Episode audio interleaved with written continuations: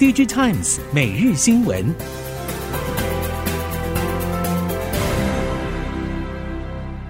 听众朋友您好，欢迎收听 DG Times 每日新闻，我是袁长杰，现在为您提供今天科技产业的新闻重点。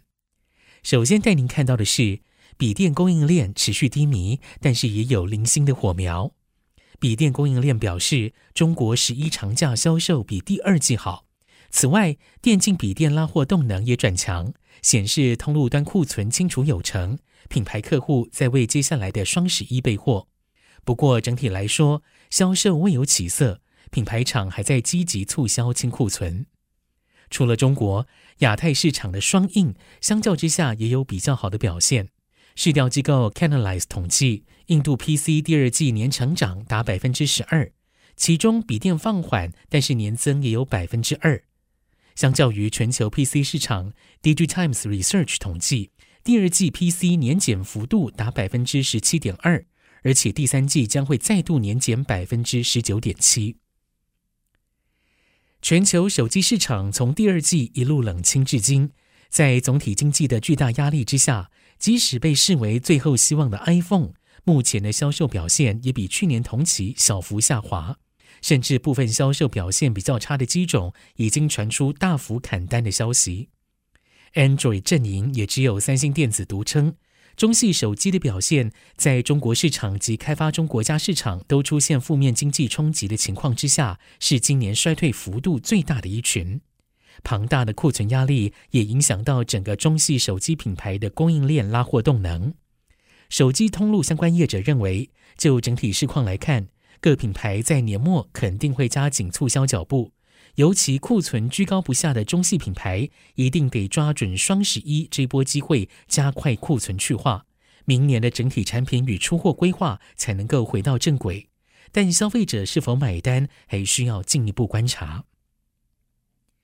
在电视面板方面，因为面板厂大举减产，LCD 电视面板价格十月份开始起涨。预期十一月还有上涨的空间，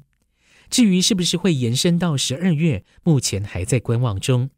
这一波面板涨价是由供给端减产所驱动，但需求依旧疲弱，所以终端的销售状况特别值得关注。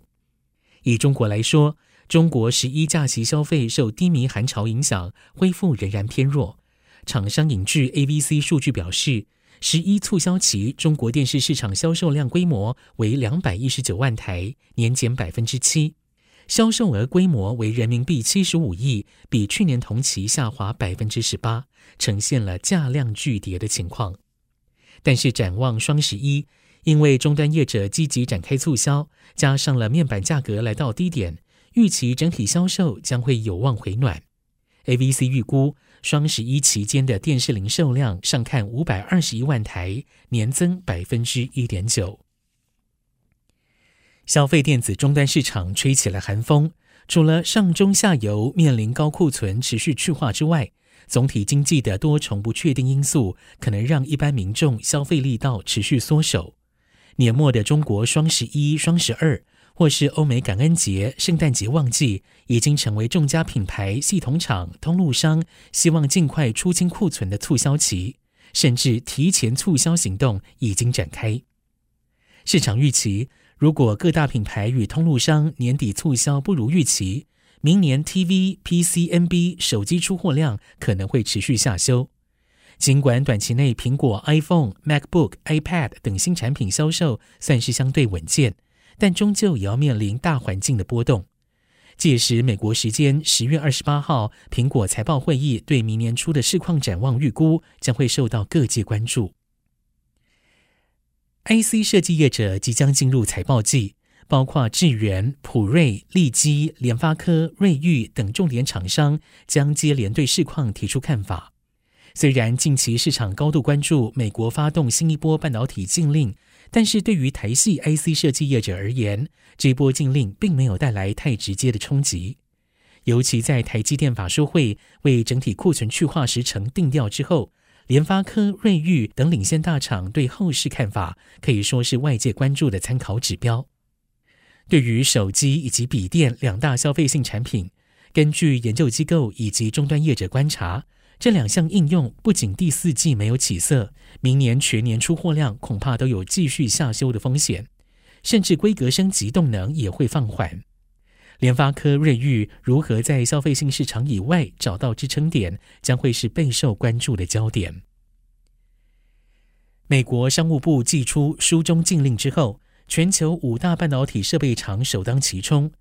应用材料近期率先示警，当季与下一季将会分别减少四亿美元进账。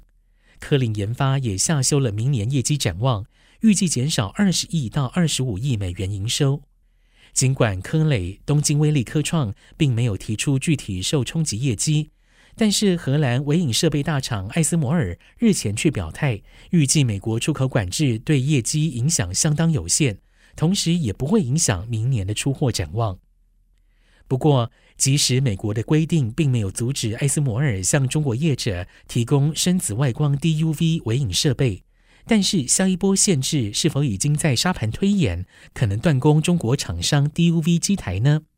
对于已经导入了 DUV 系统量产成熟制成的中芯国际与华虹半导体，以及供应商艾斯摩尔而言，一旦美国政府出手了 DUV 禁令，杀伤力不容小觑。接下来看到未来车领域。越南第一家国际智慧电动车制造商 VinFast 和全球车用半导体龙头英飞凌扩大合作伙伴关系，将会携手建立专注于电动车的 VinFast 英飞凌能力中心 VICC，帮助 VinFast 加速开发未来智慧移动解决方案。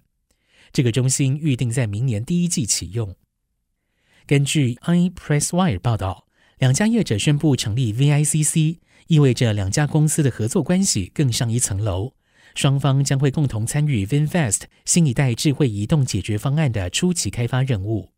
英飞凌将会针对半导体选择提供技术支援和指导，包括传统和碳化系等宽能系半导体材料的技术在内。VICC 将会设有配备测试和测量设备的实验室，以提供快速产品验证。印度电动客车制造商龙头塔塔汽车认为，未来是纯电动车的天下，油电混合动力车没有发展空间，所以塔塔准备在纯电动车市场投资二十亿美元。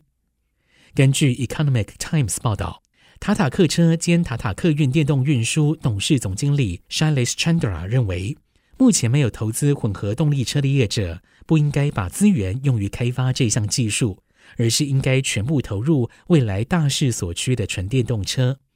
不过，印度最大的客车制造商 Maruti Suzuki 却采取了截然不同的策略，认为在过渡到电动车的过程中，初期应该先押宝混合动力车。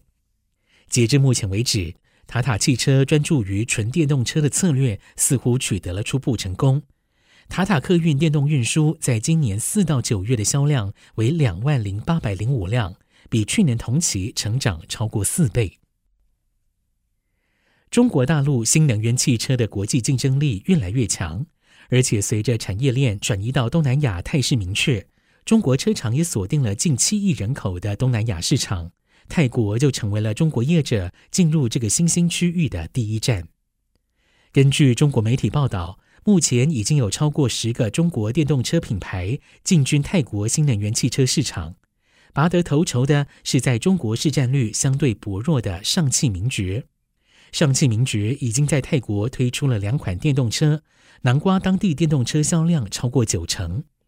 因为泰国平均月收入为四百七十九美元，以这个所得水准而言，民众购车时的首要考量是价格、耐用性和实用性，所以中国业者纷纷利用低价策略开拓泰国市场。上汽名爵的入门级轿车 MG 三系列从四十七点九万泰铢起跳，大约是日本 Mazda 三的一半售价。